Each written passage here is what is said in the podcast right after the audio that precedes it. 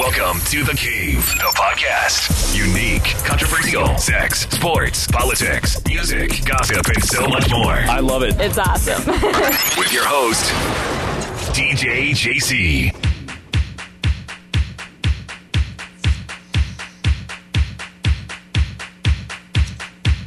Summer, summertime love and the summertime love. Yo inocentemente Summertime love and the summertime love. vi ese video por primera vez en MTV hace muchos años, por ahí en los 80, 86. cuando todavía uno no pensaba mucho en, en el sexo ni en esas cosas y de pronto sale esa tipa y uno decía, ¿por qué uno se le para la vaina?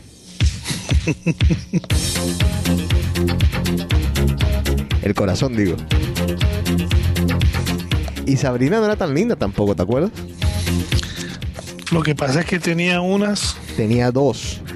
Y yo me acuerdo que en ese tiempo Miniteca Express ponía el video y todo el mundo volteaba a ir a ver el video y la gente no le ponía, o sea, uno no le ponía atención a su pareja sino al video.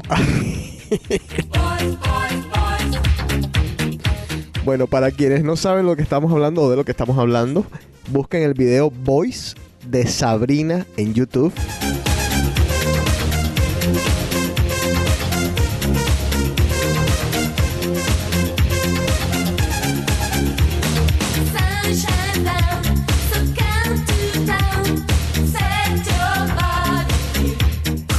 Esa música de los 80, Enrico, mucha viene de por allá de tu tierra, de Italia. Y me cuenta algún productor que me encontré que muchos de esos grupos, los cantantes ni siquiera sabían inglés. A pesar de la buena pronunciación que tenían, fíjate. Pero muchos no sabían de lo que estaban cantando ni siquiera. Y todos se tiraron a cantar en inglés. Fue espectacular esa época. Algunos le llaman New Wave, otros le llaman Italo Disco. Eh, en definitiva, el nombre oficial nunca lo sabremos, pero fue una época muy bonita de la música. A mí me, me encantaba ese tipo de música. ¿verdad?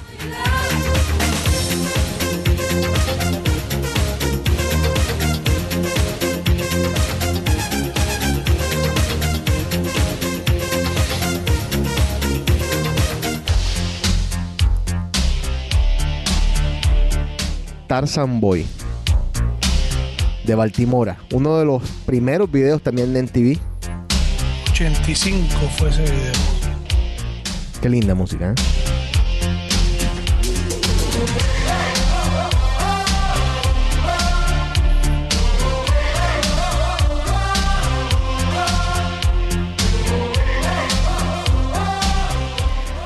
Y entre otras cosas, bienvenidos a The Cave. Hoy es noviembre 5 del 2012. I'm far away from nowhere. On my own, like Tarzan boy. Hide and seek, I play alone where I shoot across the forest. Monkey business on a sunny afternoon. Qué lindo esto, ¿eh?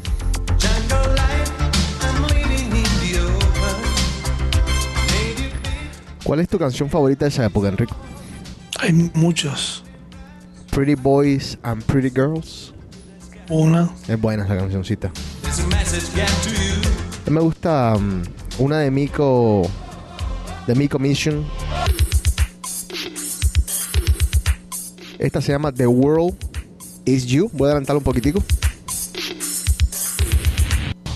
Now I know my life can do the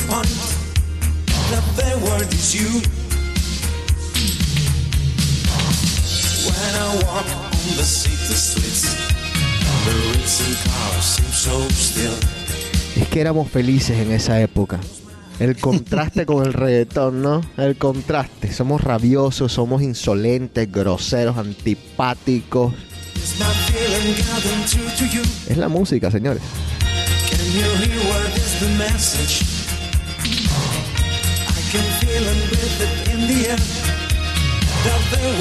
you yo la. Oh, oh, oh. Moi je t'aime, mon amour, mon amour, oui. But the big is not. Oh, oh, oh. The word is you and you are my world. The Bueno, Enrico, una pregunta para comenzar el programa. Bueno, primero que todo, ¿cómo estás? ¿Cómo le ha ido, señor? Muy bien, todo bien. ¿Todo tranquilo? ¿Qué tal el fin de semana? Sí, el fin de semana estuvo, estuvo tranquilo. A ver, eh, esa, esas idas tuyas a los restaurantes, porque ahora te la pasas de restaurante en restaurante, te ganaste la ¿Cuál lotería, restaurante en restaurante? siempre estás en algún lado, siem- siempre estás ahí No, en- poniendo en Twitter. Solamente que hay que aprovechar las oportunidades que se presentan Claro. con el Groupon y esas cosas, esas ofertas que Ah, pagas 20 y comes 50, por decirte algo. sí, ah, la felicidad del Entonces, aquí también estaba modos aquí en eh, septiembre, hacen el, La semana del restaurante. no, se llama Miami Spice. Entonces te dan la oportunidad, tienen un, un menú, Ajá. tanto, bueno, no todos los, los restaurantes, pero normalmente tienen para el almuerzo y para la comida. Entonces ya es un menú hecho. que, Ah, por ejemplo, en muchos almacenes, en muchos almacenes, restaurantes, el almuerzo son 35 y la comida serían 45 dólares. Entonces te dan entrada, eh, Claro. plato fuerte, todo de degustación. Entonces es una excusa o es una oportunidad de pronto para ir a restaurantes que tú sabes que una sentada estamos hablando de 150 por persona. Claro. Sí, aquí se llama la semana del restaurante, de Restaurant Week. Yo no le digo que no. Yo sé que tú quieres tenerme en tu Bueno, pregunta. Y bueno, sé que te cojo un poquito desprevenido, qué tal, pero bueno, ahí como te salga. ¿Tú te consideras una persona, un triunfador? Una persona que ha triunfado en sus y que, y que las metas que se ha propuesto en la vida las ha conseguido? No, Opa. De, de ya lo respondí. Va, está bien. No, no, lo es más, Ajá. tuve ese tema de, de- estaba hablando, ayer precisamente estaba hablando con, no sé si te acuerdas de ella, Liliana Trigos, Mm, ajá. británico, Ya. de la época. Trigos, claro. Sí, ajá. Bueno, ella está viviendo en Londres, ya tiene 10 años viviendo en Londres. Ajá. Ella es odontóloga como yo y estábamos hablando precisamente de eso, de las dificultades, ya sea que se nos ha hecho, por ejemplo, a ella y a mí, por ejemplo, de, de pronto de excusas estúpidas para no poder alcanzar la meta de validar nuestra carrera en lo eh, sí, mire, de, de- de- de sacar la licencia de nuestra carrera Sí. y hablábamos eso y y lo que por lo que uno ha pasado lo que uno ha hecho y Está bien, Y- pero, pero te pregunto yo, pero, o sea, tampoco considero, o creo yo desde mi punto de vista, que te puedas, eh, de, no sé, que, que puedas decir que eres un perdedor. Entonces, del 1 al 10, vamos a ver, del 1 al 10, vamos a poner un número. seis ¿6? sí. O sea, un casi, casi medio malo, casi medio mediocre por ahí. Sí, porque es que es, muy- es lo que te- ese tema lo tuvimos, eh, eh, lo hablábamos precisamente ayer, era eso de que, de que a veces el, el ser humano se desenfoca De las cosas que tiene que hacer y, y saca las excusas las que tú quieras, pero se desenfoca y yo creo que bastante me he desenfocado. Y, y a veces uno cuando se sienta y se pone a pensar qué he hecho, sí, he hecho, he hecho, he hecho cosas que me han ayudado a crecer, pero siento que, pero a la hora del té siento que, que me falta demasiado todavía. Ok, bueno. eh, ¿Por qué te pregunto esto? Bueno, yo también digo, hablando a, a manera personal, yo creo que del 1 al 10 me pondría yo un, un 7.58 casi. Estoy un poquito, dudo un poco. Sí, Eh, sí, en la parte profesional, en la parte profesional como tal, en mi trabajo de día, eh, sí estoy ahora mismo un poco mejor que hace ex- escasos 365 días o un poquito más. He crecido en los últimos dos años mucho más que lo que crecí en, lo- en los cinco previos, por decirlo de alguna manera, lo cual me, me, me llena, me llena de satisfacción. Eso, en, sí. eso en la parte del día. Entonces, en esa parte ya como que agarré un poquito de campo. Ahora, yo pensaba, cuando tenía mis, mis 25, pensaba yo, hombre, voy a tener una empresa a los, qué sé yo, a los 30 o lo que fuera. La tienes, pero a poco a poco. No, pero, pero sí, pero de otra manera. De pronto uno, uno, uno se hace unos, lo, lo vulgarmente le dicen los pajazos mentales, que son unas No son- metas a veces no que son tienen... pajazos. El otro día me estaba viendo, no sé si tú lo has visto, el, el Shark Tank ese que hay por ahí. Sí, claro, claro, claro. Con Mark Cuban. seamos realistas. O sea, de pronto el más joven que, que, que hizo dinero ha sido Mark Cuban. Sí. Los otros, lo, estamos hablando de nivel que en el rango de los 45, 50 fue que hicieron sus fortunas. Primero, Arfa Karim Randawa. Imposible de recordarse el nombre, pero es una es un chico que se certificó como un profesional de Microsoft, de los productos de Microsoft, de Network, etcétera, etcétera. Y es constantemente invitado a Microsoft para hablar en el campus de Microsoft. ¿Qué edad crees que tiene? 26. Nueve años. Miércoles. Jean Payet es un psicólogo. Ya publicó su primer papel, su primer estudio. ¿Qué edad tiene? 12. ¿Qué? 12. 11 añitos. Pelea ahí. Voy subiendo. Sergey Karkayan. Es. Ese de pronto alguno lo escuchó y dijo, bueno, sí, ya sé quién es este. De pronto no. Es el chess, o sea, el, el ajedrecista Grandmaster más pequeño de la historia. 12 años. Está Balamurlali Ambati.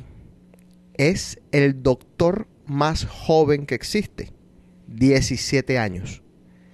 Está Mark Zuckerberg, ese sí lo conoce todo el mundo, que a sus 23 años se convirtió en el billonario, en el billonario hecho, no, no, de, no de cuna, más joven. Está, ese fue el creador de Facebook, obviamente, lo dije ya. Está German Titov, que a sus 25 años es cosmonauta. Quizás por ahí dicen, no, a los 25 años tampoco es tan joven. Sí es joven. Para una carrera que requiere eh, ingeniería aeroespacial, requiere un entrenamiento muy, muy, muy fuerte.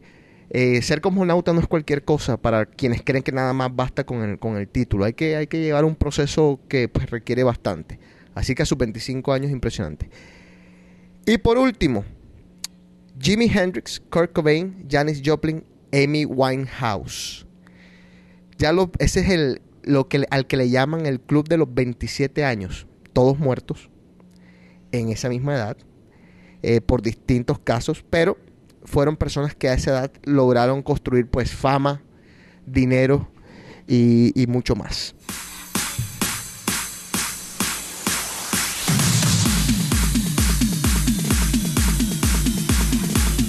Entonces, da un poquito de miedo pensar que si uno se pasó ya a los 30 o de los 40 o de los 50, uy, quizás no lo pueda, no pueda lograr sus metas. Pero ahora te pregunto a ti, Ajá.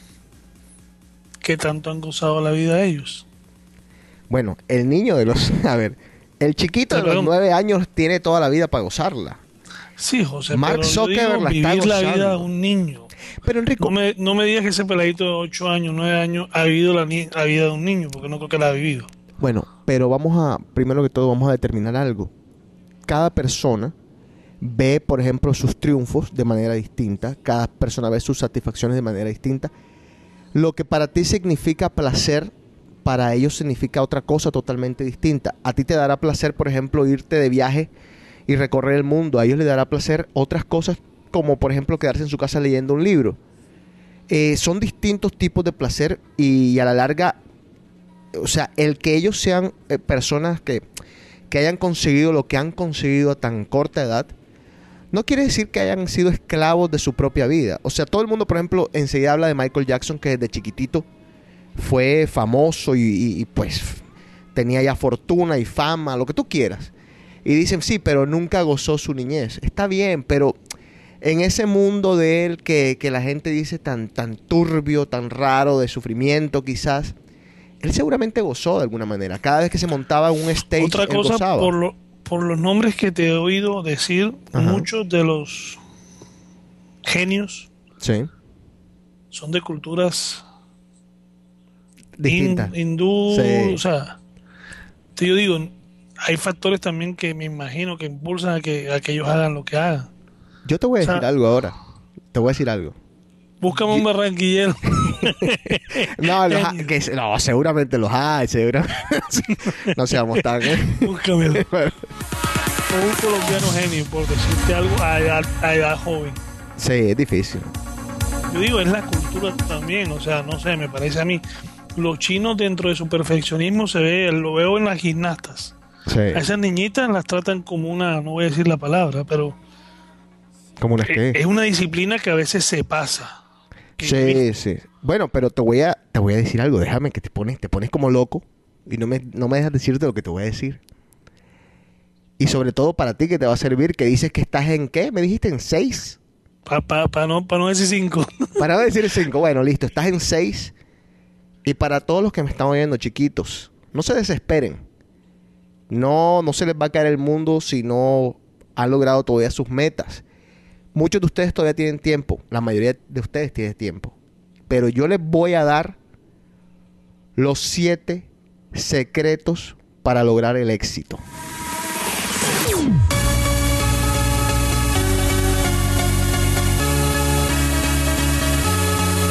Secreto número uno, ganarse la lotería.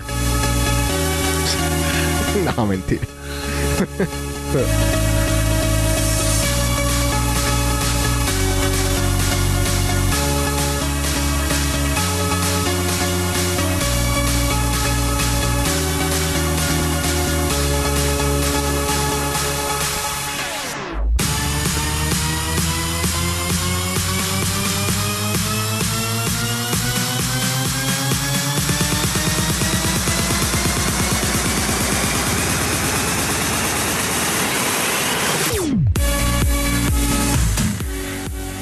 Bueno, lo primero, y esto quizás no aplica para el chico de 9 años, pero puede aplicar para otros.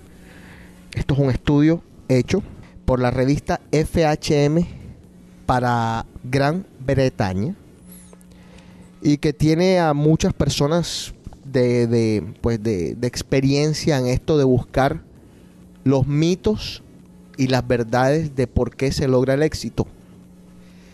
Y el primer punto es, no necesitas talento, Enrico. Aunque existen los niños pródigos, como por ejemplo Messi, que lo hemos nombrado 754 mil veces en este programa, que quizás nació con esa pizca de talento. No se necesita solamente talento, se necesita mucha práctica, se necesita mucho trabajo. Mozart, del que hablan tantos y tantas veces, lo, lo, nos los presentan como un genio de la música. Cuando tenía 6 años, ya tenía más de 3.500 horas de práctica. Por el papá, que el papá era también un talentoso pianista. Así que lo de Mozart no solamente fue nací y me puse a tocar, no. Le tocó bastante práctica para, para lograr lo que logró. Ahora dicen que una persona, si quiere ser un máster en lo que está haciendo, necesita un mínimo de 10.000 horas de práctica. Eh, a los que quieren ser disc jockeys, yo siempre les digo, y Javier Duque siempre me decía, cuando uno le decía, o alguien se le acercaba, le decía, pero ¿cuál es el secreto de, llegar a ser lo que, bueno, lo que uno quiere ser en esta profesión? Práctica, práctica y práctica. Y a Puff Diddy hace poco le, le, le preguntaron lo mismo. ¿Cómo haces tú para, o cómo hiciste tú para, para llegar a donde llegaste en el campo de la música? Y él dijo, yo trabajo, trabajo y trabajo.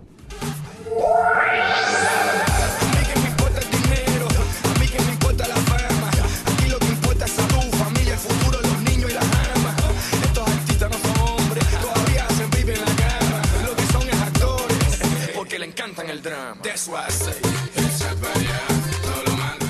Punto número dos. Sí se puede comenzar bastante chiquito. Y pequeño, bueno, está bien. Y si usted se da cuenta, si ustedes se dan cuenta, muchos de los artistas o de los actores o de los cantantes tienen un papá, una mamá que se desempeñó en el mismo campo. Entonces de pequeño veía ciertas cosas en su casa, las imitaba. Y si usted reconoce, por ejemplo, que su hijo tiene ciertas particularidades para, por ejemplo, eh, una guitarra de la nada y comenzó a quererla tocar y todo, es bueno que uno comience como que a dejarlo que desarrolle, a, motivarlo en cualquier actividad que les cojan. Obviamente una actividad que sea pues provechosa para, para su futuro. Así que ya saben, nunca digan que está muy chiquito para ciertas cosas que, bueno, obviamente hay, hay ciertas cosas que un niñito no puede estar haciendo, pero cuando se trata de cosas de talento, eh, de profesiones y eso, nunca está muy pequeño para hacerlo, para comenzar.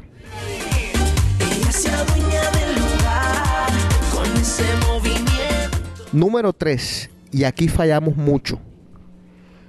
No se aceleren. El- los resultados no son inmediatos. En toda profesión, en la música, en, en las ciencias, en todo se, se requiere de mucha paciencia.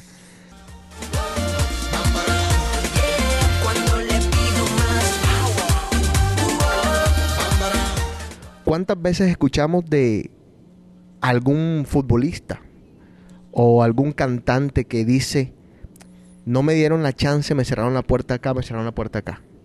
Entonces, no se desanimen, sigan trabajando por lo que quieren y seguramente se les va a dar.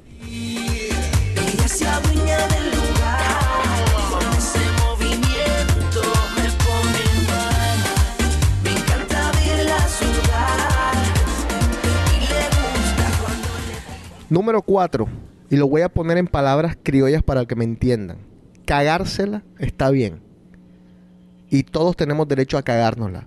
En nuestras actividades profesionales también, no solamente en la vida.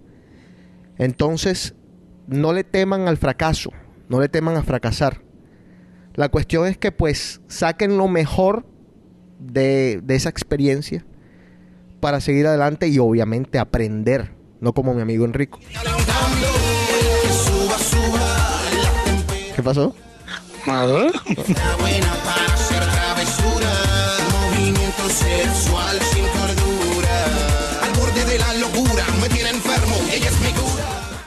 Así como no se requiere que uno sea talentoso, nato, tampoco se requiere que uno sea inteligentísimo. Lo que sí es que uno, basado en sus limitaciones, eh, tiene que ser realista y tiene que explotar lo que mejor tiene. Hay mucha gente que, que no ha terminado o que no terminó la universidad y tiene carreras impecables. Entonces no es necesario que usted se haya sacado 300 A's en la universidad para llegar a ser el presidente de una empresa.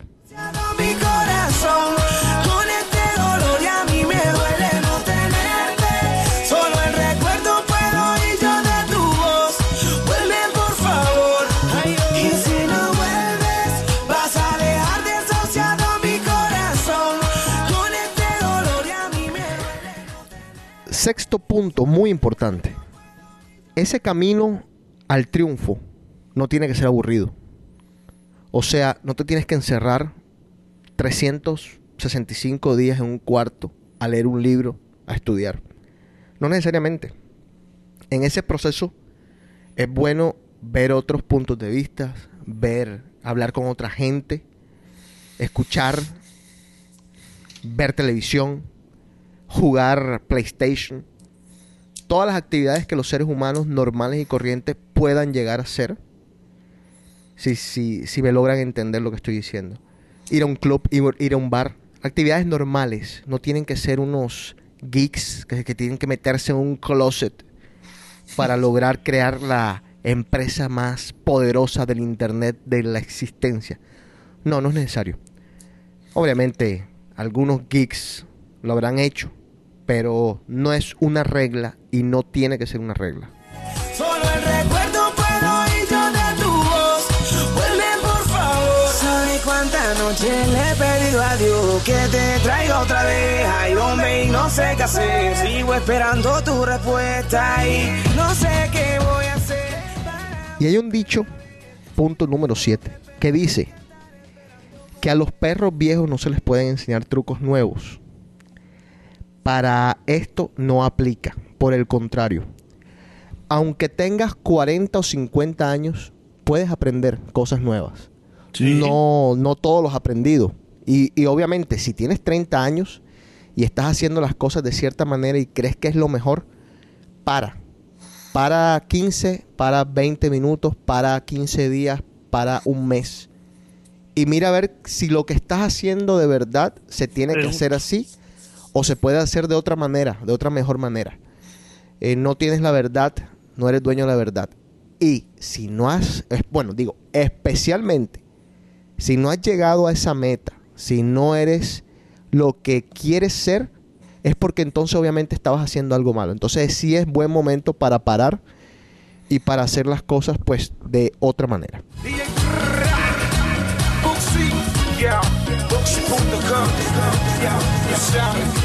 San Andrés en la casa, yeah.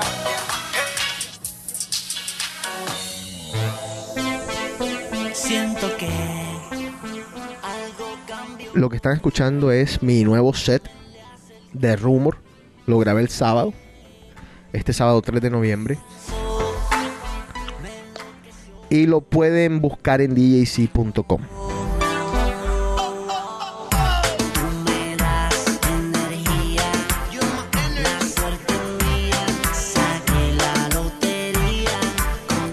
Ahora, Enrico, con esos siete puntos que son bastante básicos, te lo hubiese dicho cualquiera, un niñito. ¿Tú crees que puedes hacer cambios en tu vida a partir de ahora? Sí, claro. Es que también tiene que sumar la dedicación. Ah, tú lo dijiste. Uno tiene que dedicarse mucho, tener dedicación y tener claro qué quiere. ¿Tú O sea, qué quieres? yo ¿Tú, llevo un ejemplo ¿tú qué y- quieres? ¿Tú qué quieres? Dime. ¿Qué quiero que? O sea, ¿qué, o sea, ¿cómo te pintarías en tu vida ideal de aquí a 10 años? Si el año que viene no estoy en la universidad me suicido. no, mentira, sí, pero el año que viene tengo que ya estar. El año que viene estás en la universidad, Tengo. validando tu carrera de dentista. Cualquiera, o sea, no me importa si me toca irme, como le digo, si me tengo que ir a Wi- Wichita, Wisconsin, para allá me voy, pero no me importa. Me parece muy bien.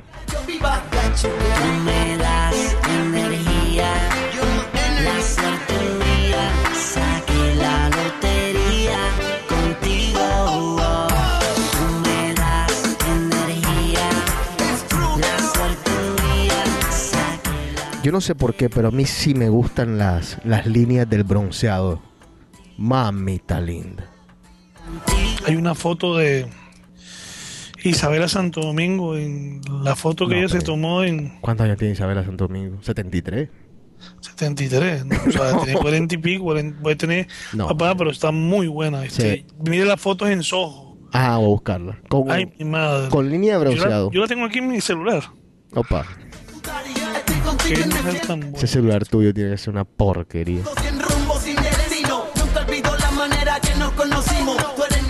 Pegajoso. Mira eso. Siento que Eso no se ve. Ah, no, no se ve. No, después me la mandas, ¿no? Mañana son las elecciones aquí en los Estados Unidos. Un día muy importante para este país. Digo, como cada cuatro años, como cada, cada elección parece siempre que es más importante que la anterior, pero no, son de igual importancia. Es el, el futuro del país más poderoso de la tierra. Entonces, quienes escuchen el programa temprano, vayan, voten los que puedan. Eh, ojalá lo hagan sabiendo. A mí me parece también que yo hice un comentario hace poco en, en el Twitter de que no entendía mucho los debates. Porque es que al final la gente pierda a Obama en un debate o pierda a Romney en un debate. Me da la impresión que ya mucha gente tiene su voto desde antes. O sea, así Obama la cague, perdónenme el francés, así Romney la cague, ya parece que ustedes están listos. O sea, yo me da la impresión que la mayoría de la gente, o sea, o van a votar por Obama porque ya les dio la gana de votar por Obama hace cinco años y ya, listo. Esto no se los cambia a nadie, ni que Obama salga pegándole a la mujer en, televisión nacional. Entonces, yo cuestiono lo de los debates. O sea, no entiendo mucho. O me imagino que los hacen porque pues les toca hacerlo para ver qué, qué opinan. Ahora, el que está en la mitad, ese sí es el que, el que decide en todo caso. El que no tiene ni idea por quién va a votar. Yo ahora mismo, por ejemplo, si yo pudiera votar en este país, ahora mismo no supiera por quién votar. No voy a votar por Obama simplemente porque es minoría. sea, por eso. No. Yo quiero votar por una persona que de verdad esté capacitada para gobernar como se debe este país, que no es cualquier cosa. Es bien importante en la posición en la que está el presidente de este país. Ahora, del otro lado, ¿por qué voy a votar por Romney? No, o sea, tengo que ver todo, tengo que analizar todo, tengo que estudiar todo. Entonces, me da risa los que vi- vienen, entonces, es que Fox News son el diablo. Se ven tan ridículos, son tan bobos, son tan estúpidos. No, no, no, no son el diablo, no son el diablo. Fox News tiene su opinión, CNN tiene su opinión, ABC sí tiene su opinión. Ustedes tienen que ser lo suficientemente inteligentes para filtrar las opiniones de cada uno y tomar su propia decisión. Y así, pues, con esas conjeturas, ya decidir, bueno, vamos a votar por esto. A mí me da terror, me da terror que digan que el voto latino es tan importante. ¿Por qué me da terror? Bueno, porque entonces los latinos votan por, por Obama. Porque votan por Obama los latinos. Tú le preguntas a los latinos, ¿tú, ¿tú por qué estás votando por Obama? Porque es minoría. Ah, ya. Porque va a ayudar a Colombia. Sí, ¿cómo? Eh, no sé, pero va a ayudar a Colombia. Sí, pero ¿cómo va a ayudar a Colombia? Porque no, no, no me has dicho cómo va a ayudar a Colombia. No, va a ayudar a Colombia. Y se ponen, se, se enojan. No, porque va- porque tú siempre te pones a criticar. No, es que, o sea, que quiero que me... Yo quiero que tú me ayudes a mí, le digo yo. Yo quiero que tú me ayudes a mí a entender porque es que tú vas a votar por Obama. O sea, no te estoy diciendo que cambies tu voto. Simplemente quiero que me digas, mira, voy a votar por Obama porque Obama tiene un plan político, por ejemplo, para Colombia o para Perú o para El Salvador, que dice esto, esto y esto y esto y se va a cumplir en un periodo de tantos años con el apoyo de tal y fulano de tal y vamos a cambiar esta vaina y hay una, una la, posible política de tal de integración de las notas, lo que tú quieras. Pero no porque es minoría. Igual Romney tampoco, o sea, no, no, no me malinterpreten, no estoy diciendo voten por uno ni por el otro, voten por quien les dé la gana. Pero háganlo sabiendo lo que están haciendo. No llevándose por los otros, no llevándose por la abuelita, no llevándose por el papá. Ustedes tienen que instruirse. El voto es muy importante, pero un voto responsable.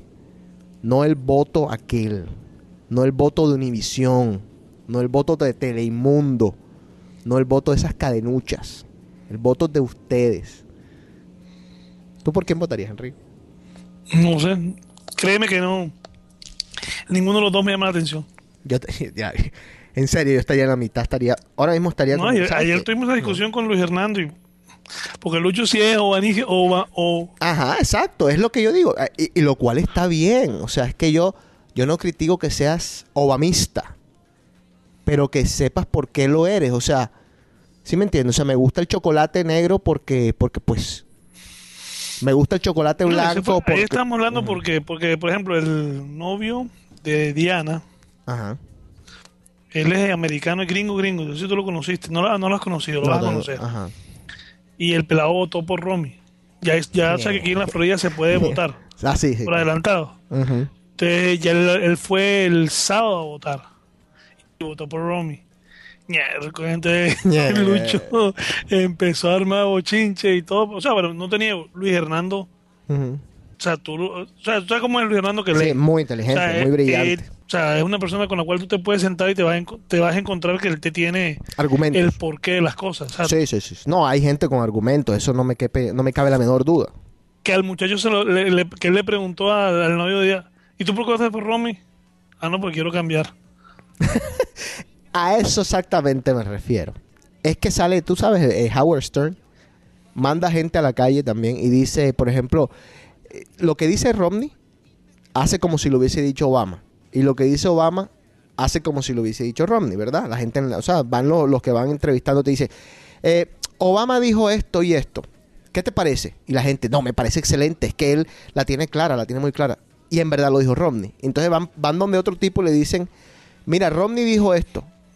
Y el tipo, me parece una locura. No, ese Romney está loco. Y, y, y lo dijo Obama, en verdad. Entonces, ajá, dale, Yo digo, sí. como, como todo, hay muchas cosas. O sea, hay cosas que exponía Luis Hernando y él, que es verdad. O sea, hay cosas que, que me parece que lo del Dream Up, por decirte algo, Ajá. Romney no lo apoya, Obama lo apoya. Nadie tiene la culpa si tus papás te trajeron aquí cuando tú eras un nenito de un año y tú quieres estudiar y tú y, ajá, y porque no tienes papeles no puedes estudiar. O sea, en eso estoy de acuerdo con Obama. Pero hay cosas en que digo, Obama dentro de su proceso de querer mejorar el país, lo que ha hecho es endeudarlo más. Pero yo digo, esto es una, es una cosa que uno se va a sentar y nunca va a encontrar. Honestamente, por eso he dicho yo, ninguno de los dos me va a dar de comer, porque si no voy a trabajar, ninguno de los dos me va a pagar. Bueno, pero eso, eso dijo Romney y la gente se escandalizó. Y es por eso, yo le estaba contando aquí a, a unos amigos acá, de que yo conozco mucha gente ilegal que está trabajando en, pues, en uno de los lugares donde yo trabajo. Y, y los pelados estos se levantan a las 5 de la mañana y se acuestan a las 5 de la mañana. O sea, trabajan como unos animales. Y tú a ellos les preguntas, eh, a ver, que quién quiere que ganen. Como, Y te dicen ellos, eh, no, fíjate que a nosotros en verdad no, ni, ni para un lado ni para el otro. Porque primero que todo, estamos conscientes de que en este país, de la noche a la mañana, ni en los próximos cuatro años, ni en los próximos ocho años, va a llegar ningún presidente a cambiar y decir a todos los ilegales le vamos a cambiar su estatus y, se lo vamos, y los vamos a, a volver legales. Obviamente que no va a pasar. No va a pasar. Se pueden ir olvidando de ese café con leche. Estamos no va a pasar. Entonces, a ellos, claramente, la- ellos la tienen muy clara. Ellos saben que ellos se metieron a este país ilegal y asumen las consecuencias de ese acto. Entonces, ellos dicen, yo lo que me dedico es a trabajar. Y lo demás que puedo hacer, tengo poquito control. Entonces, a mí la verdad, eh, me- o sea, ojalá este país se mejore, porque mientras este país se mejore, a nosotros nos conviene, porque hay más trabajo, más oportunidades para nosotros, más oportunidades para nuestras familias, a quien, en definitiva, es a quien le mandamos la plata. Entonces, todos son, son puntos bastante válidos, pero el, el- el presidente como tal, el que va a estar en el gobierno como tal, no, lo- no los afecta mucho, y es verdad, directa o indirectamente no los afecta.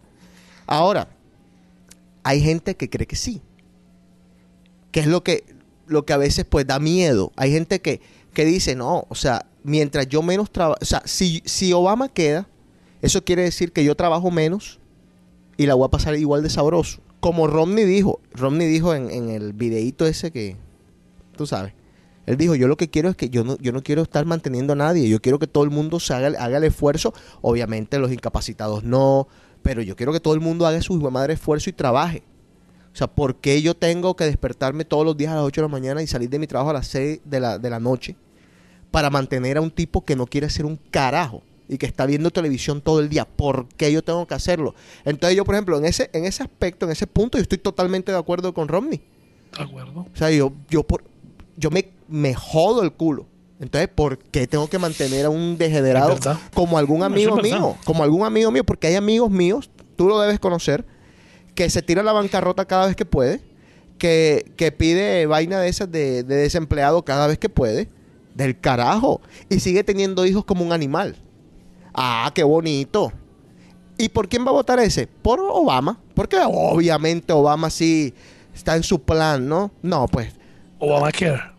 Ajá. Entonces, bueno, hay puntos a favor, puntos en contra. A mí Obama me cae muy bien, entre otras cosas. Tiene una personalidad excelente, me parece el carajo. Romney ah, es más crudo, uno no sabe. La gente dice, "Y es un mentiroso de miércoles, lo más seguro. Como te digo, como yo no voto, en definitiva no he estudiado mucho la situación. Luis Hernando es demócrata. A él no le mira, si ponen al diablo con cachos y dicen que es del Partido Demócrata, Luis Hernando va a votar por el diablo. Punto. Él no va a votar de ninguna manera u otra por un republicano, así sea el mejor presidente en potencia que tenga este país. ¿Por qué? Porque él es demócrata. Toda la vida lo ha sido, toda la vida lo fue y toda la vida lo será. Porque también es terco en ese sentido, en el sentido político es terco. Como el chino Ibarra. El chino Ibarra es republicano a morir. Y, y te pongo el mismo ejemplo. Ponen a, mejor dicho, a, a Hitler vestido de republicano. y el chino vota por ese man. Es tesa la jugada. Es teso a la gente aquí en Estados Unidos lo que está votando. ¿Qué me vas a decir? No, y se han formado las peleas que tú quieras por eso. Eh, mira, hablar de política. Nosotros porque levantamos aquí en DK, levantamos el veto.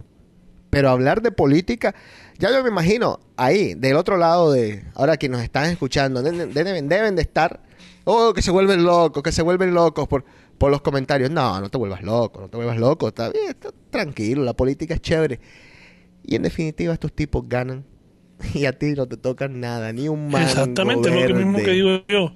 Que ese, a mí me toca lidiar con los pacientes Ujú. que se ponen a hablar de política y para rematar el doctor se la ha pasado ahí entre Fox y CNN. Ah, la pucha. Y CNN. Entonces, ¿qué pasa? Eso es la... Ya te, te puedes imaginar ahí. Sí. Entonces se ponen a pelear. Que me da risa que son, la mayoría, por ejemplo, colombianos, Salvador, lo que tú quieras, Ajá. que pueden votar. Pero tú lo oyes las cosas ahí y uno dice, al fin y al cabo, si tú no te levantas a trabajar, ninguno te va a dar para comer. Exactamente. Lo que, lo que corresponde, cómo corresponde, digo. Ay. Entonces yo digo, no, que, que Obama esto, que este Romy esto. Yo, yo digo, el país está reventado, sí, yo te voy a decir, pero también es re- todo es un proceso, eso no es de ahora, ni, ni- será un proceso siempre las cosas. Ah, yo no sé, verdad es que a mí la política nunca me ha gustado. Si yo fuera, si yo estuviera metido ahí en el Senado, y venga, pero como no como de ellos, sigo en la misma en monte. ¿Qué va?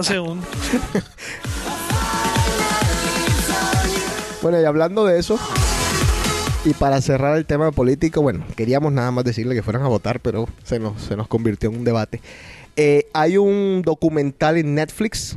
Mucha gente enseguida salta y dice a Bush, culpable de todo lo que nos pasa en la vida. Obviamente el pobre Bush es culpable de todo. Siempre lo será según la gente. Ajá. Eh, este documental habla de que los problemas a nivel económico de este país comenzaron con un presidente muy querido, que fue Reagan. Porque le levantó las... A ver, los bancos antes tenían eh, ciertas reglas a las que tenían que adherirse y estaban vigilados eh, en cuestión de, a quién le podían prestar plata, cómo se la podían prestar. Entonces le levantaron todas esas vigilancias, por decirlo de alguna manera. No había disciplina fiscal. Se levantó la disciplina fiscal de este país. Eso fue por los 80, casi en el 86, a finales de los 80.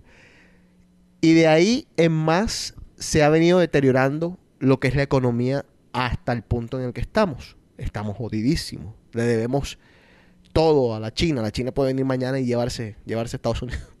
No, Sí, sí, es, es teso, es teso. Pero tiene que ver mucho con, con esa falta de disciplina fiscal, eh, falta de vigilancia, lo cual suena, suena bien raro porque uno dice, bueno, en una democracia lo que queremos es justamente eso, que podamos competir y que podamos poner los precios, que podamos poner los intereses a- en que nos dé la gana.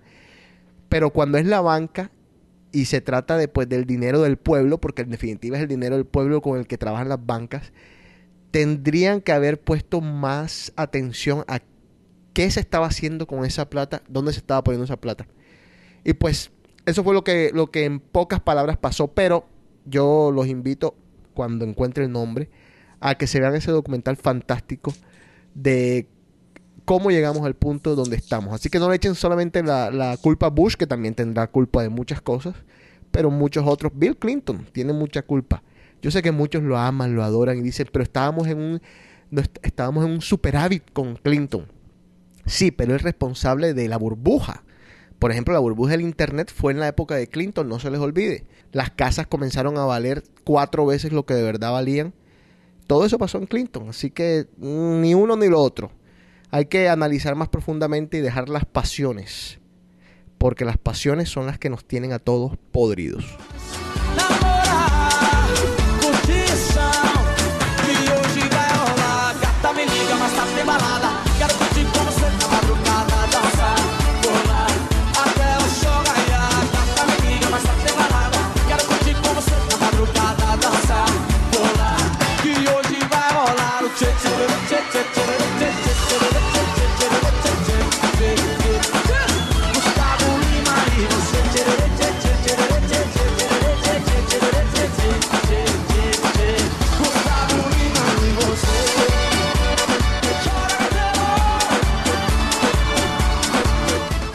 Hablando de eso, qué bacano que es Netflix. ¿Tú no tienes Oye, Netflix? yo, yo, yo ahora que estoy tocando ese tema y digo, ya todo está hecho en China. ¿ah? Uy, sí. Antes era Japón, ¿te acuerdas cuando estábamos chiquitos que todo era Japón? O sea, ese me asusta. Y yo me pongo a ver, estoy viendo esta bola. Y esta es de las Rollins, de las de oficiales. Enrique tiene una bola de béisbol en la mano. Made in China. Todo.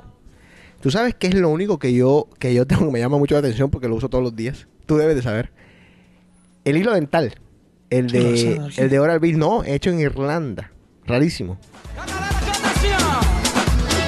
¿Será porque allá la gente tiene mal... Es que yo me acuerdo que tuve antes calzoncillos en Honduras, no sé qué, Vietnam. Salvador, sí.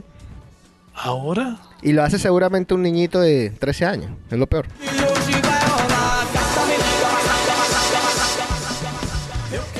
Yo solo le pido que a mí no me toque hablar chino. No, es que los chinos están hablando inglés. Nosotros trabajamos con chinos. Y tú sabes qué es lo más raro de lo más raro de todo el cuento es que estamos hablando de China comunista, ¿eh? Por eso. No estamos hablando de China, la otra, No, no, no, China es alto. porque la otra es Taiwán. Estamos hablando de China comunista, Beijing, Jinan. Ahí es donde se hace todo. O sea, en pocas palabras, estamos mandándole todos nuestros resources, no, digo nuestros resources. Bueno, yo me, yo me, yo me siento parte de este país, pero estamos mandándole nuestros resources a un país comunista. Qué cosa tan irónica, ¿no? No, pero te decía Enrico que tú no tienes Netflix. Sí. Maravilla, ¿no? Le falta una sección porno y listo. Pero no creo que la ponga. No, nunca la. Con todos los vetos que hay aquí, no creo. Pero no te, no te parece ya suficiente con YouPorn, Fuck.com, Pornhub, Es que el mundo, no, yo te lo digo porque, según tengo entendido, Miami es una de las mecas de del porno. aquí. Es Ah. impresionante. ¿Y tú serías actor porno? o ¿Qué, qué? No creo que sirva para eso.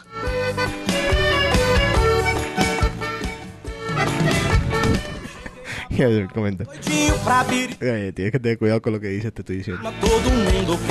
Creo que sea capaz. Ah, no se te para con las luces. No, no es que no se me pare, sino que sea capaz en el sentido de que normalmente hay mucha gente alrededor. Claro. Ah, no se te para con la gente alrededor, Iván. No, eh, Puede, lo- puede, puede- puede- no es eso. sino puedes hacer una- no- una no gonzo sé, o sea, me parece, no, no, Mm. no sé. No creo que sirva para eso. Bueno, señor, ¿tenemos algo por ahí? Eh, yo no me he dado cuenta lo Netflix cómo cambió, ¿ah?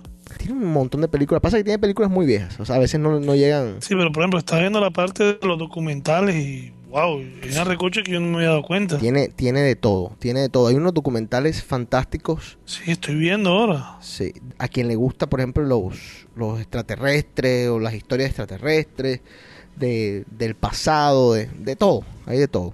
Mira la, la fascinación. Algún día tenemos que hablar de esto, de lo que es hacer un, un programa entero, porque seguramente eso es lo que va a tomar un programa entero de, de los extraterrestres, de los ovnis, de, de los avistamientos, de toda esta cuestión que muchos creen, que otros no creen. Yo, yo creo, yo creo firmemente, no he, no he visto nada, o sea, creo en desgracia porque la verdad no, no, ojalá, ojalá pudiera decir que sí, sí vi algo. No, no he visto nada, no he visto nunca nada. Yo creo que lo, lo único que yo he visto en, en mi vida así raro fue contigo, Enrico, que fue la, la procesión aquella que una vez vimos por yendo para Kilimanjaro, ¿te acuerdas? Sí, que, que pues básicamente llevaban un muerto, ponte tú a las a las Ujú. 11 de la noche, 10 de la noche, un grupo de personas todas vestidas en blanco, o sea, de blanco. Y les pasamos al lado en el carro y, y cuando, vol- cuando volteamos, cuando volvimos, ya no Ya no había estaba. nadie. Ya no había nadie. Entonces, de esas cosas que, bueno, uno dice, bueno, ¿qué, qué carajo vimos? Ni siquiera podemos decir, vimos tal cosa. No, no sabemos lo que vimos. Vimos a gente vestida de blanco con un muerto y punto. De pronto era gente mamando gallo, molestando. De pronto era una broma. De pronto era, estaban filmando una película. Uno quiere creer tantas cosas y pues...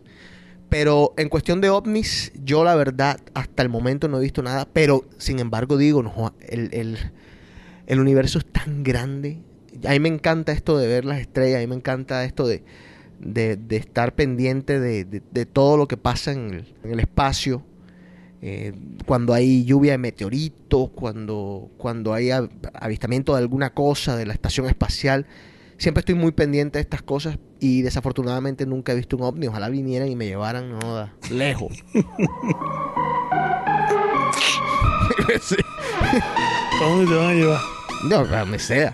A donde sea, que no me traigan de vuelta. ¿A dónde?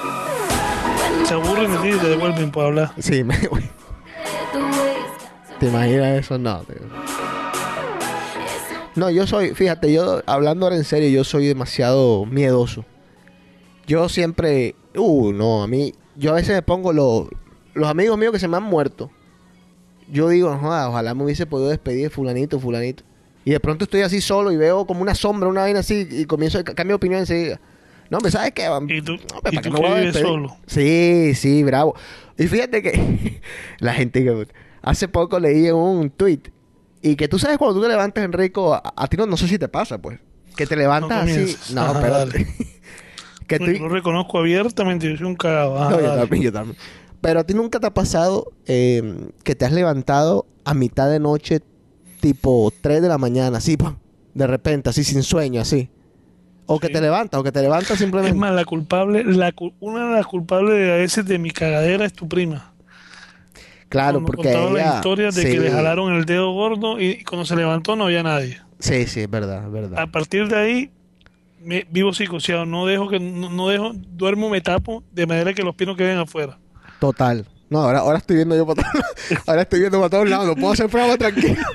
No, pero, pero digo, ¿a, a ti no te ha pasado eso que te- estás durmiendo y te levantas en mitad de la noche? Uf, ¿Y tú sabes por qué es eso, me Enrico? pasó otro día que me estaba ahogando. Ah, no, a mí también me pasa, pero eso ya es por falta de uno de ejercicio y vaina. No, ese es por apnea, no sé qué cosa. Exactamente, exactamente. Uh, La a mí me moto. pasó. Sí, Eso es ya, sí, peligroso. sí, Peligrosísimo, te puedes morir. No, pero dime, ¿te has despertado en mitad de noche? Así que, Sí. que no puedes dormir. ¿Sabes, ¿Sabes por qué es eso? ¿Por qué? Porque te están viendo.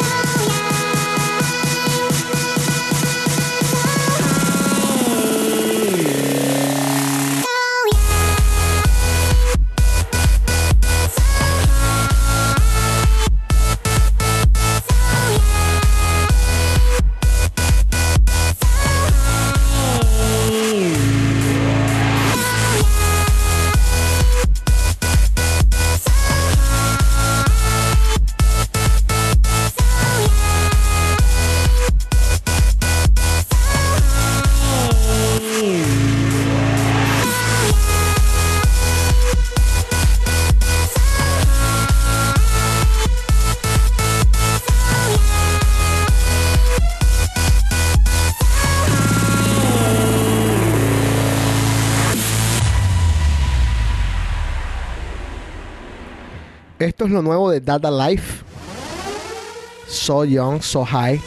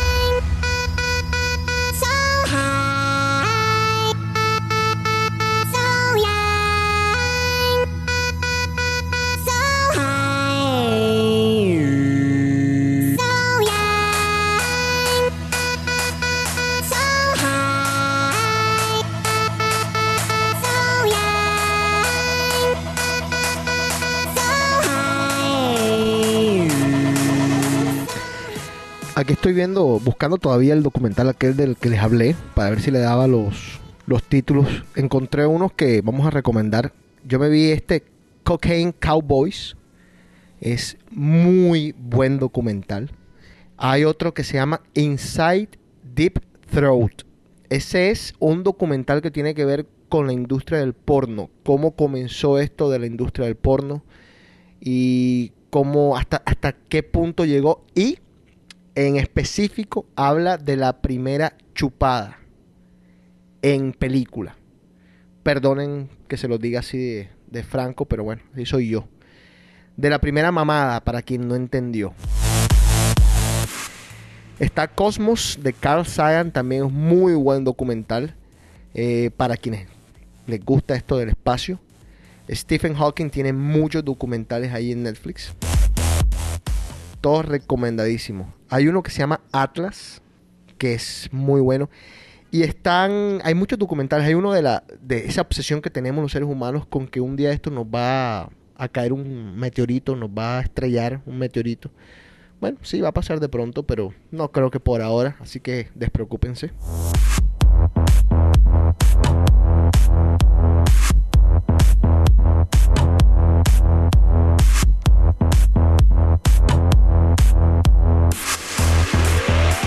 Bueno, Enrico, a ver, ¿qué nos tienes? Ahí están los dos Escobar también. Ese es muy buen documental. Pero, y, y está el de los, el de los Red Sox. Cuatro días en octubre se llama ese documental. Ese documental es una cosa. Lo que pasa es que tú, por ser hincha de los Yankees, nunca vas a apreciar lo que fue, lo que fueron esos cuatro días. Pero esos cuatro días fueron tesos para la historia del deporte mundial.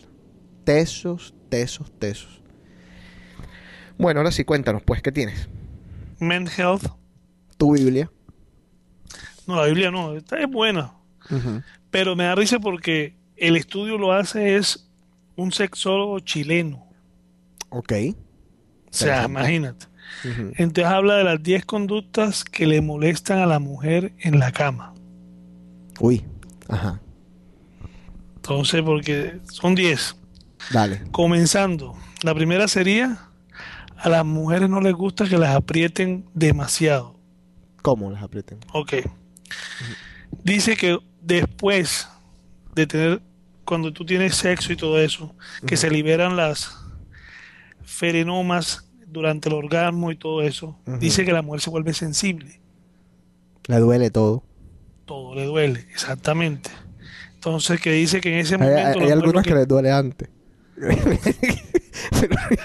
Bueno, Eso dale, dice que es el momento que, que, que es cuando, cuando la mujer es lo que menos quiere que tú la abraces, que la trates con vastedad, sino que la trates con delicadeza. Que la, sí, que la sobes, que la acaricie. Y, y uno, y uno que tiene un sueño que se quiere dormir. Se ponen más sensibles que... Dale. Ok, número dos, la baba. ¿Ah? La baba. Que Sí. seas baboso. Sí, no, entendí, pero ¿cómo así? Que dice que, que en los momentos de pasión no molesta la baba. Pero ya después que pasó el Uh, la show, baba ya, sa- Uy, la, y la baba huele asqueroso. por A, eso. a ti te han escupido, Enrique. ¿Ah? Esa es una nueva manía que hay en, la, en el mundo porno, por ejemplo. Esto de, la escupidera, ¿qué es eso? Por eso es que lo dice. Antes, Ajá. en el momento de la pasión, dice que no hay problema. Se vale todo en el momento de la pasión. Exacto, pero después el problema es que después el olor Uy. es bastante desagradable. Uy, sí, sí, sí, sí. Entonces recomiendan no hacer que, que no exageremos y que no llegues a, lo- a- no te pases del límite. Ya. ¿A ti te han escupido, Enrique? No. ya, pero ¿qué? Eh, sí, que ha sido. Uy, no. ¿Cómo? ¿Y dónde te escupieron? A ver, cuenta, cuenta. Oye, porque yo a ti te han escupido. no, nunca, fíjate. No te voy a creer porque eso no, te No, va a creer. no, pero me tienes que creer porque en verdad es así. Si no te contara abiertamente. Sí, ahora- nunca te han escupido. Eh, una mujer no, un hombre en un partido de fútbol sí. pero, pero no, pero, así. pero en el sexo no, nunca me han escupido. No, porque la he hecho, la he hecho. Ni que me escupan ni que me intenten tocar ahí atrás. No, no, no. No, ay, no, ¿cómo se te ocurre? No, no, no. ¿Te escupan dónde? No, digo que ni me escupan, que ni me intenten tampoco tocar ahí atrás. Aunque sabes una cosa, que eso, eso últimamente que estaba viendo yo, el otro día que estaba revisando, que hay un tema, hay una parte que habla del porno, de la de toda la pornografía, que todo ese cuento, que los tiempos han cambiado, entre comillas, en cuanto al machismo del, del hombre, Ajá. que dice que el nuevo, en el nuevo sexo se vale de todo. Sí, pero hay límites. Pero te estoy diciendo, se están pasando. O sea, Sí. estamos hablando de que la- los límites ya no existen. No. Que hay mujeres que dentro de sus nuevas perversiones y sus cosas de cambiar quieren llegar a, a puntos que jamás han llegado. Yo, yo creo que la mujer se liberó totalmente sexualmente. O sea, ya para una mujer es común que, ¿sí me entiendes? Que ya la mujer quiere algo nuevo y algo nuevo es meterse con lo prohibido del hombre. Sí, sí, sí, sí, sí, sí. sí, Que yo digo, yo no sé hasta qué punto. No, y aparte fue que se equivocaron, porque es que una le dijo a la otra, ¿te acuerdas que nosotros nos decían en el colegio? No, que si tú le, si tú le metes la lengua a, a la novia tuya en el culito, se enamora. Entonces, no, esto es serio, esto es verdad. No, Eh, serio. nos los contaron, ¿te acuerdas? Nos los contaron en el Es colegio. más, te estoy diciendo, es más que dicen que ya, las, ya hay películas, las últimas películas, que han salido al mercado, hay partes en que, claro, actores nuevos, ah, claro, que recién, que recién está saliendo al mercado. Sí. Hay partes en la cual hay esa partecita que hacíamos a la, a la noviecita, pero se la hacen al hombre. Por eso te digo, entonces ahora las cosas, se- como la mujer se ha liberado tanto sexualmente, entonces ya, ya quieren hacer lo que nosotros nos decían en el Sí, colegio. ¿Hasta qué punto, hasta qué punto el hombre está dispuesto a llegar hasta allá? No, bueno, quizás lo, la nueva generación está, está con todo, hacen de todo. Yo, mira, yo personalmente todavía me, no sé, me siento bastante conservador en el sexo, pero obviamente disfrutando el sexo al máximo. Pero conservador, o sea, hay ciertas cosas que ya me parecen como que como que fuera de los límites. Por ejemplo, escupir, no sé si soy tan asquiento. Ay, o sea, no, no le tengo... eh, orinarse, el golden shower. Eh, o sea, ya hay ciertas otras aberraciones como por ejemplo, eh, ay, no, no sé ni cómo decirlo, defecarse uno al otro.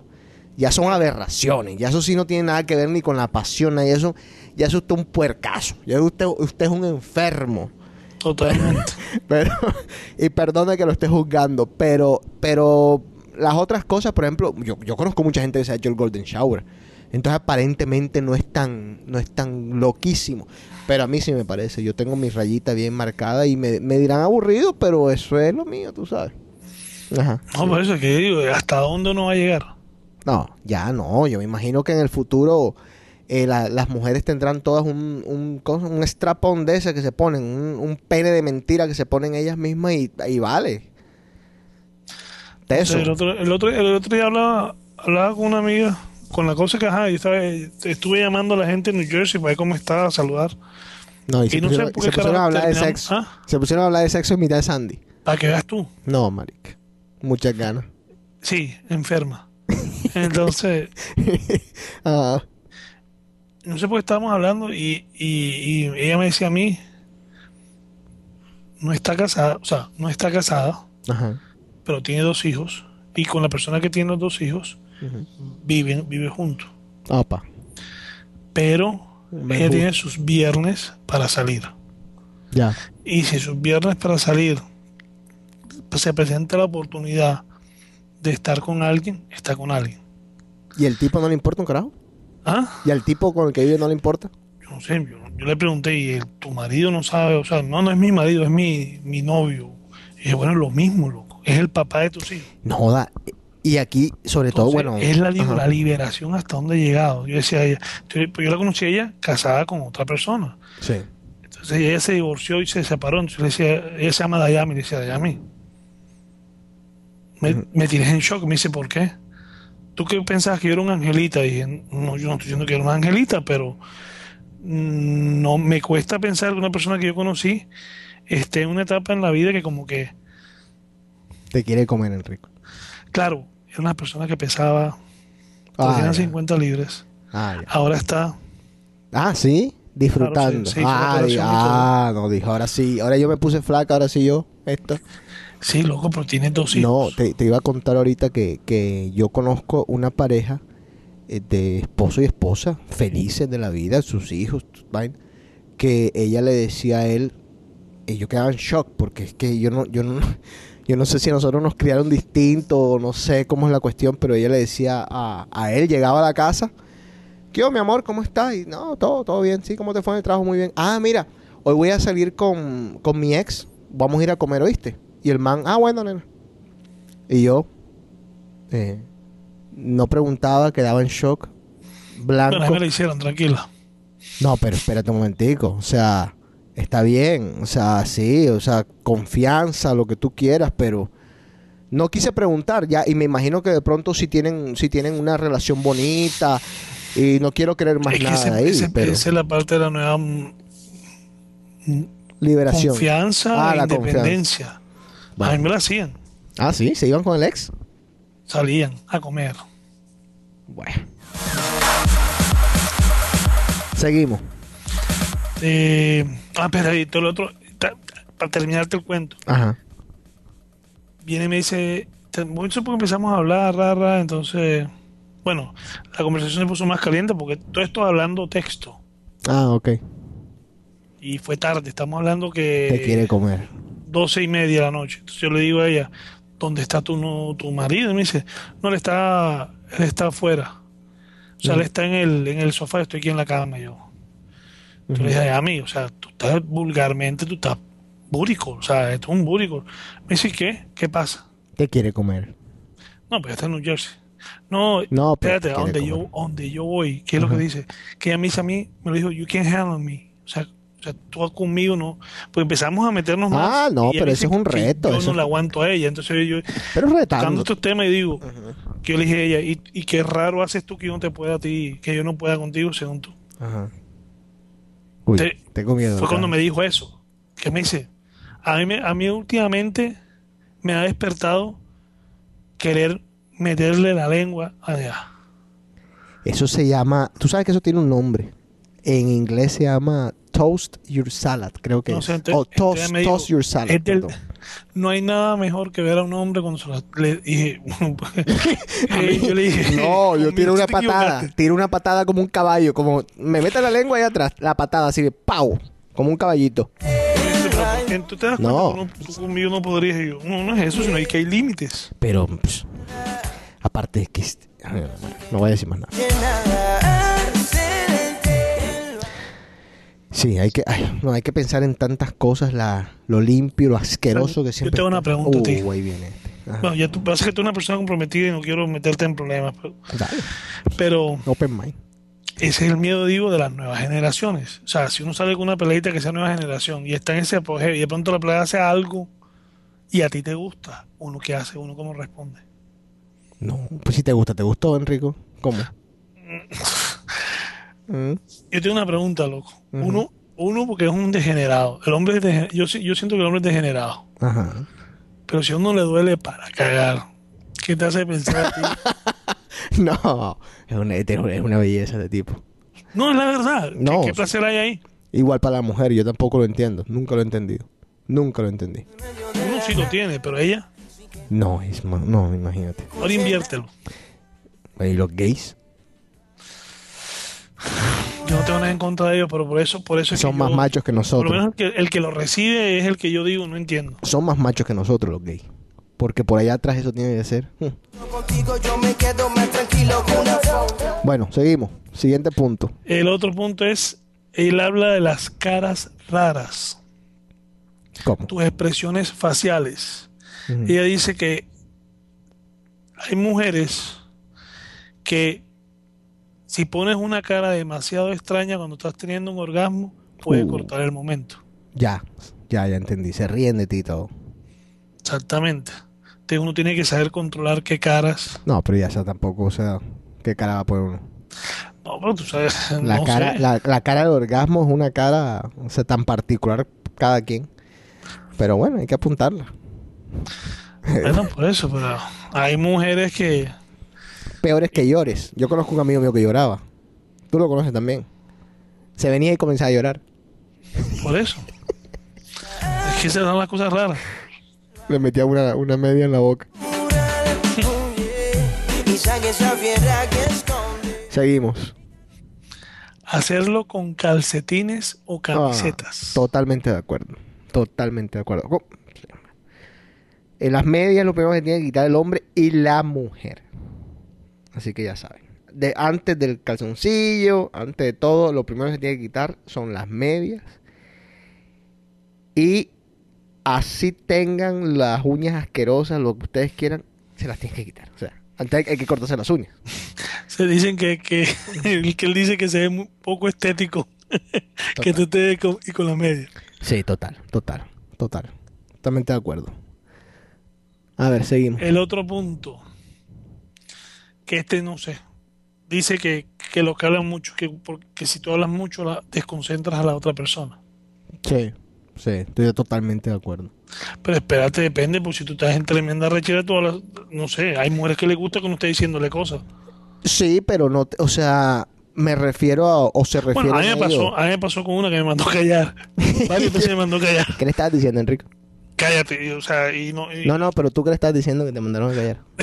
Oye, pero tú estás peor que el FBI. No, pero pues ajá. No, no, no, déjalo así, déjalo así. Y- Pero tú eres soltero, nadie te está escuchando. Dale. No sé, era perversión con ella y me mandó a callar. Sí, bueno.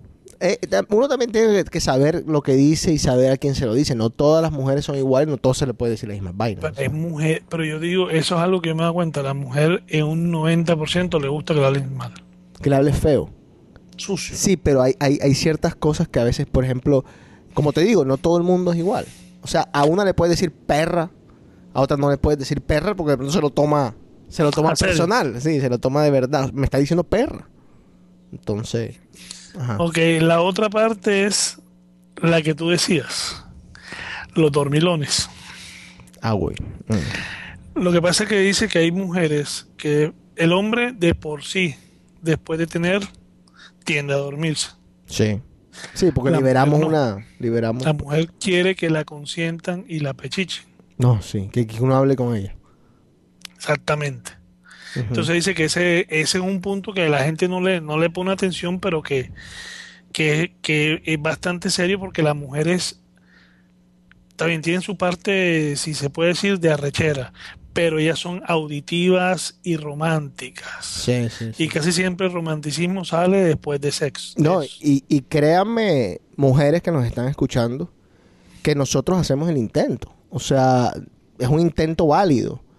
Yo, o sea, intento, tú sabes, estar ahí, decirle, acariciarle la cabeza, consentirle un ratico. Pero es que el sueño es muy bravo. Que, es que, tenemos mucho sueño, es que queremos dormirnos, es que queremos ya y, con espacio, no queremos cucharear, no queremos, queremos, queremos dormirnos, abrir las piernas, descansar el momento, despertarnos a la media hora y que esté la comida lista.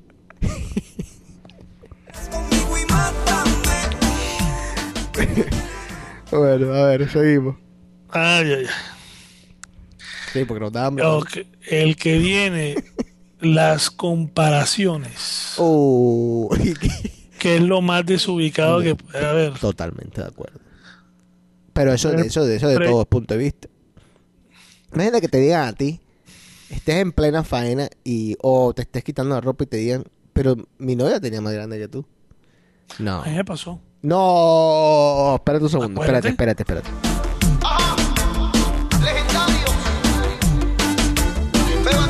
Yo necesito un momentico porque es que yo, yo no, a ti te ha pasado todo. ¿Por qué te, Tú- cómo tú te pasó? No vamos a decir nombre, pero tú te acuerdas de quién. ¿Qué te dijo? Bueno, no en pleno, pero después. Igual, igual. Vi- Vivía en Boston. Ya, ya sé quién. ¿Qué te dijo exactamente? Yo quiero oír las palabras. Era ga- gallina.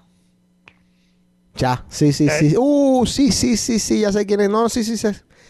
A ver, ¿qué te, qué te dijo? Que. Porque Ah, no, ella, no, estaba no, reservando, ella estaba reservando eh, la parte trasera. Oh, la para- pucha. ¿Sí me entiendes? No, la... El tema de que de entrada no te lo dan, pero después, a medida que pasa el tiempo, ese es tu premio. Quiero, Y ella me hizo un comentario de un ex de él. quiero, quiero que me, que me, que me describas la escena. Estaba sentado, estaban que viendo televisión. Comiendo- íbamos caminando para tu casa. Ajá. Ya, y... y con la misma me devolví para mi casa y cogí la cosa y me fui para la tuya después yo solo. ¿Te acuerdas? Ah, ¿fue por eso entonces? Claro. Me sacó la piedra. ¿Pero qué te dijo? O sea, el tema no sé por qué llegó, que él me dijo que, que, que lo único que ella se lo había dado así de primera había sido un novio y tal, y que no se comparaba el del tamaño de él con el del mío. Entonces decía, no, entonces ¿qué? El man era que yo le dije, eh, morado. Y me dice, sí, sí era morado. Tal vez es lo Voy a mejor. decir la palabra esa. Tú ni yo, tan solo no. Esta vez no se dio. Que eso, Estoy. que eso es otra cosa que yo me cuenta últimamente. ¿Qué? Las mujeres dentro de esas perversiones nuevas quieren probar ¿Quieren al probar? Manigú. Y, y- y te lo digo que últimamente tres personas, tres mujeres me lo han dicho. Quieren probar un que oscuro. quieren probar con un, un afroamericano, un negro. No, sí, así me lo han dicho. Ah, que ellas quieren tener, a ver si es verdad. O se pueden ir a las Islas de San Andrés, o se pueden ir a Aruba, una vez así. Pero mejor ya no. Qué bravo, Enrico, lo que te pasa a ti. Y si no funcionó, no hay culpa, no. No, no, no. Bueno, ¿algo más? Y la última dice que la cama. Más que todo que se refiere a la cama, que es que muchas veces ellos recomiendan que sean sitios diferentes. Ujú. Porque dice que el hombre cuando pisa la cama es para dormir. sí, sí. Que se vaya a la cocina, que se Es vaya a que la sala. se pone a ver televisión, alguna cosa, y cuando tú quieres ver ya estás dormido. Sí, es muy cierto. Y casi siempre los tiempos de la mujer no son los tiempos de nosotros. Es verdad. Y si no funcionó, Esto es lo último de Moenia. tal vez es lo mejor. Esta canción se llama Mejor Ya No. Tan solo no. El disco, el álbum se llama FM. Está muy, muy chévere. Es la Moenia que conocimos eh, a los al principio. Que el grupito bacanísimo mexicano. Estuvieron por acá en The Cave. Nosotros los entrevistamos. Te vas a reír. ¿Qué? Adivina quién toca. Creo que es el sábado o el, do- el viernes o el sábado de esta semana aquí. ¿Quién? Miguel Mateos Uh. y Hombres G. Uy, marica. 77 años en cada uno. No, y. Miguel Mateos está igualito. Sí. Idéntico. También estuvo Miguel Mateos en The Cave, lo entrevistamos, fíjate. Y de ese disco de Moenia del que estaba hablando ahora, Quieres ni una noche más que esta es la canción que más me gusta. Se llama Morir tres veces, ya fue parte del top 10. Esta es la original. Aquella vez puse en el top 10 un, un remix. ocurrido no quererme ver.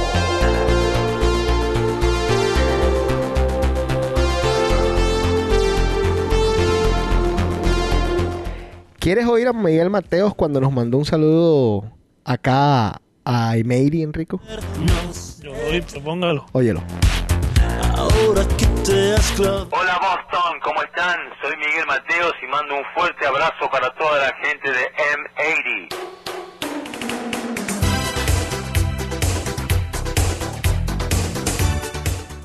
Y eso es obsesión. Quizás su, su mayor éxito, igual que malos pensamientos, llámame si me necesitas, desnúdame. A mí me gusta mucho una que se llama Tira para arriba. Espectacular.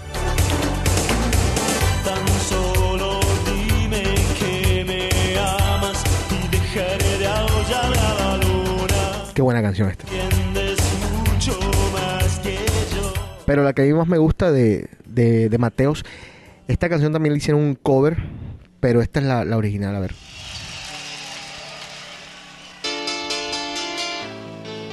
Uf, Dios, por favor.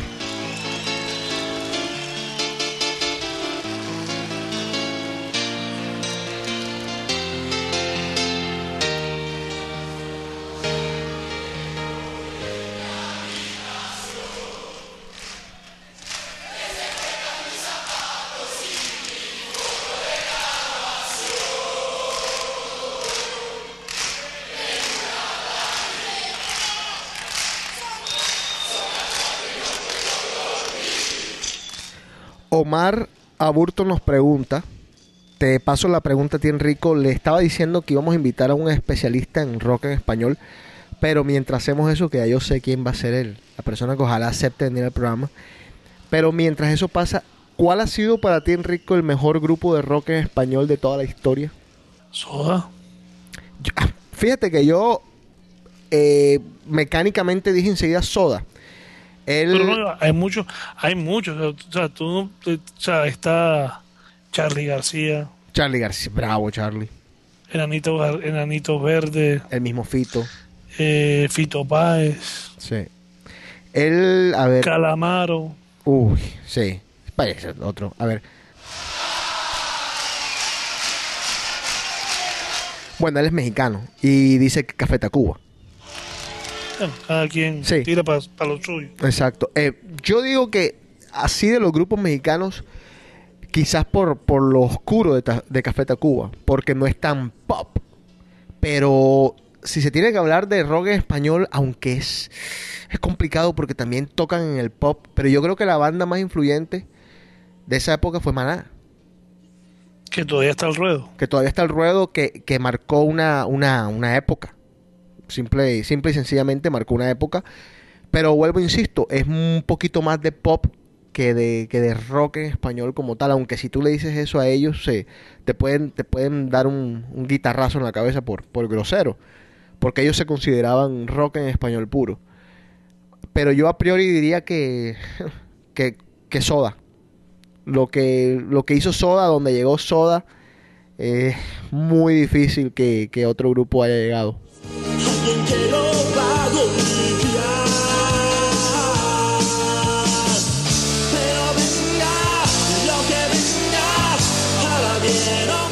Pero ¿sabes quién quiero que hable de esto? Que de pronto nos puede...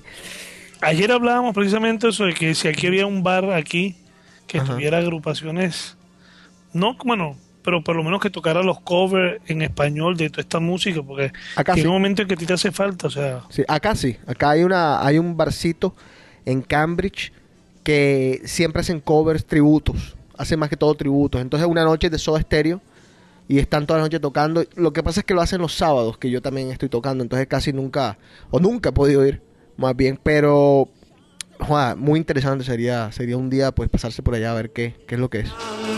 Dicen que la banda es buenísima. En tu corazón. estoy viendo aquí. Espérate. A ver, ¿qué estás viendo? Noviembre 21 aquí en el Grand Central, que es una- un sitio donde se presentan los amigos invisibles. Sí. Uy, en todos lados están por acá.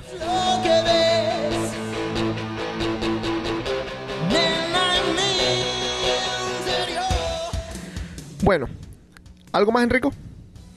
No, señor. Bueno, yo, como siempre y últimamente, termino con pasos rapiditos, datos cortos, etcétera, etcétera. Hoy no es la excepción. Hoy voy a terminar con algo que les va a ayudar mucho a aquellas personas que creen o son, de plano, adictos al amor. ¿Qué es un adicto al amor? Un adicto al amor es Enrico. Una persona... ¿Por qué miras así? Puedes hablar, tienes el micrófono abierto si te quieres defender. No, no, no, no. ¿Eres o no eres un adicto al amor? Mejor no opino ya. No, pero dime. Que ya le he cogido fobia un poquito. Bueno, eso es una cosa. Pero que te vas a enamorar y que vas a sufrir de nuevo. Ah, no, es que eso es la la ley de la vida. La ley de la vida nos enseña de que cuando hay amor uno perdona todo. Pero, o sea, uno también trata de aprender de sus cosas y como que cada vez a medida que te vas estrellando, más te vas cerrando y más te vas creando esa coraza que como que llegas a un momento en que te vuelves frío y calculador. Eso dicen todos. Pero en definitiva, las personas que son adictas al amor son personas que vuelven a sufrir y vuelven a sufrir y sufren más y sufren más. Entre otras cosas, opino yo, esta es mi opinión personal, porque están más enamorados de las otras personas que de sí mismos. Un buen punto ese. Entonces, a eso se debe el sufrimiento de la post-ruptura. Eso lo decía hoy el padre Linero. Claro, ahora no digo, por ejemplo, que yo no sufra y que yo no, no sufra en una eventual ruptura con mi pareja. Eh, sí va a pasar, obviamente. Lo que digo es que no me voy a matar, o sea, no me voy a suicidar. Y, y yo creo que estos puntos hablan más de eso, de cómo se superan esas rupturas que son tan dolorosas. O sea, cómo, o no cómo se superan, porque no se superan. Yo digo que el tiempo es lo único que supera una ruptura. Pero, ¿cómo se hace para uno encontrar un poquito más de tranquilidad? Primero que todo, obviamente, eh, y esto es un punto aparte, yo diría que es buscando cómo quererse a sí mismo. O sea, buscando ese, eh, ese punto en el donde tú puedas decir, me siento tranquilo conmigo mismo, puedo ver televisión, puedo disfrutar de las cosas de la vida sin necesidad de tener una persona al lado. Soy feliz, así como estoy plena y llanamente. Pero hay 12 pasos que una experta en esto de adicciones al amor nos presenta. Se llama Susan Peabody. Ella tiene una, una asociación de adictos al amor anónimos, así como alcohólicos anónimos, pero adictos al amor anónimos. Y nos presenta los siguientes 12 pasos para que usted supere una ruptura, siga adelante con su vida y quizás eventualmente se pueda enamorar o de pronto no. La locura, oh yeah. Punto número uno, ¿qué se tiene que uno decir a sí mismo? Es, tengo una nueva sensación de libertad porque estoy dejando atrás el pasado. Número dos, tengo fe y confío en mis futuras relaciones. Eso es muy importante. Comenzar de cero, volver a creer.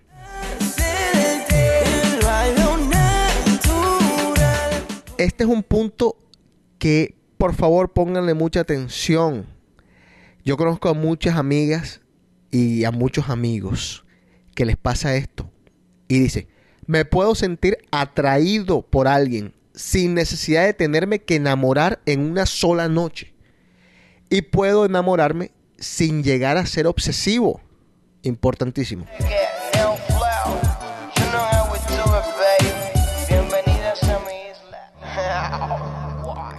Si el amor me llega a abrumar, no lo demostraré con actitudes adictivas. O sea, no voy a ser una psycho, no voy a ser un psycho. Los líderes. Me seduces cuando bailas. 5. Puedo identificar las diferencias entre la fantasía y la realidad. Hablábamos de eso en este programa hace poco, de las idealizaciones. La realidad es una cosa, las fantasías son otras cosas, señores. 6. No tengo que controlar a la gente que amo ni dejar que ellos me controlen a mí. Ustedes son al final individuos. Oíste, Enrico, así que tú puedes hacer lo que tú quieras, puedes tener tu vida también. Aquí te tengo algo ahora. Espérate. 7. Experimento mis relaciones de forma individual, una a la vez, y no me involucro con personas que no están disponibles. O sea, entre otras cosas, no comenzar a partir de la relación pasada. O sea, no comenzar con los mismos problemas que heredaste de tus otras relaciones. Tienes que limpiar y comenzar.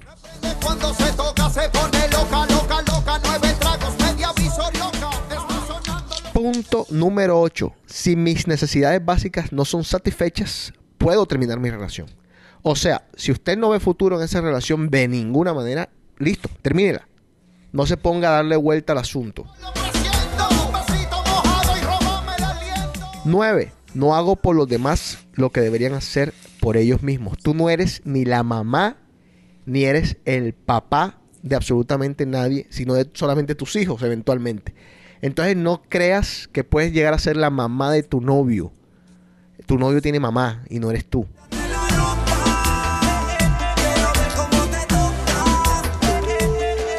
10. Puedo dejar a cualquier persona que abusa de mí verbal o psicológicamente. Muy importante, sobre todo en estos tiempos en que la gente todavía cree que, que las mujeres no abusan de los hombres. Y sí, sí pasa y bastante. Sobre todo psicológicamente. Insultos, eh, que te denigren, que te digan, que te critiquen que, de, de manera abusiva. Reconozcan eso. No, no, hay, no hay por qué creer que solamente es un comportamiento del hombre a la mujer. También pasa de la mujer al hombre. Punto número 11, lo que decíamos, me amo tanto como al resto y quizás yo diría que se deben de amar mucho más que al resto. Y finalmente, punto número 12, busco en mi poder superior la fuerza, guía y voluntad para cambiar. O sea, está en ti. Está en ti superar las adicciones al amor y convertirte en una persona que pueda tener relaciones normales y corrientes.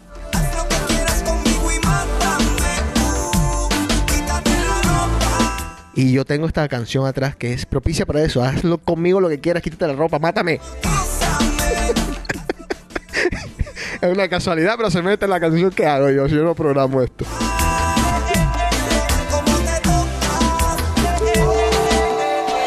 Oh, ¿cómo lo hacen? Simple, doble Yandel. Ahí está. Bueno, ¿qué me ibas a decir, Enrico? Yo sigo al padre Linero, lo sigo por, por Twitter. Sí, sí. Yo también. Y aquí puso eso, al- él puso hoy algo precisamente. Dice, hay que vivir sin apegos, prefiriendo en uso de mi libertad algunas personas, cosas o situaciones, pero sin depender emocionalmente de ellas. Excelente.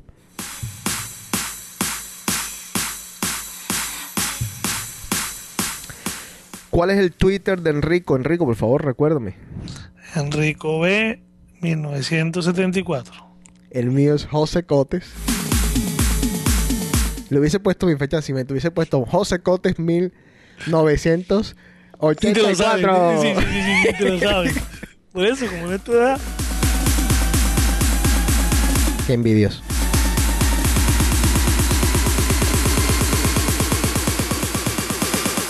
Esto es Project 45. No, mentira. Project 46. Y Dub Vision se llama You and I.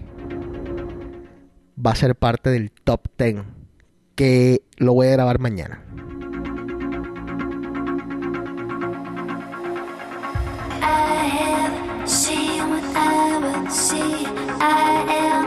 Y está en mi último set.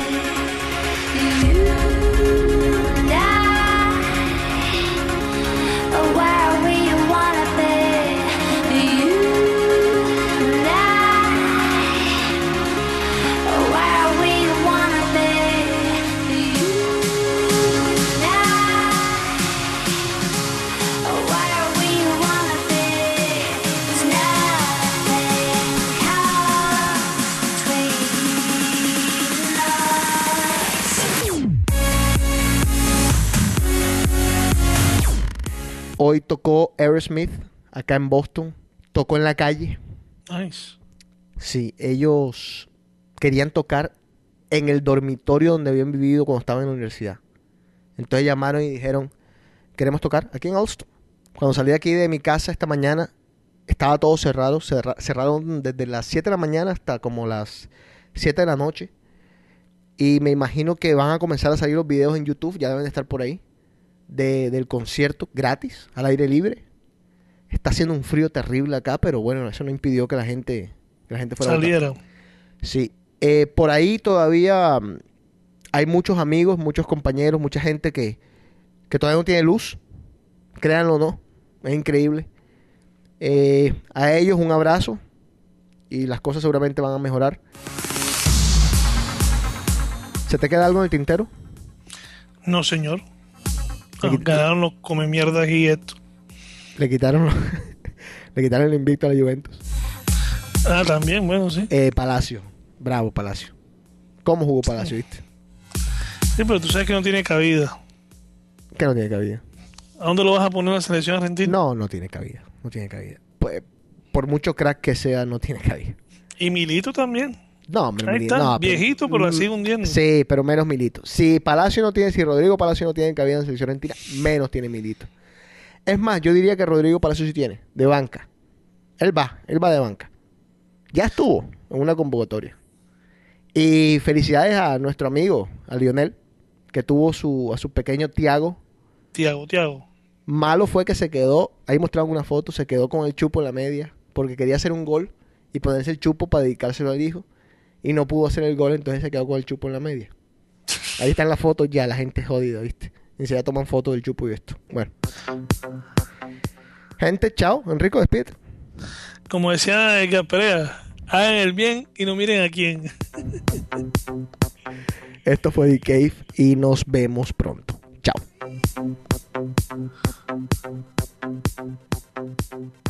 Thank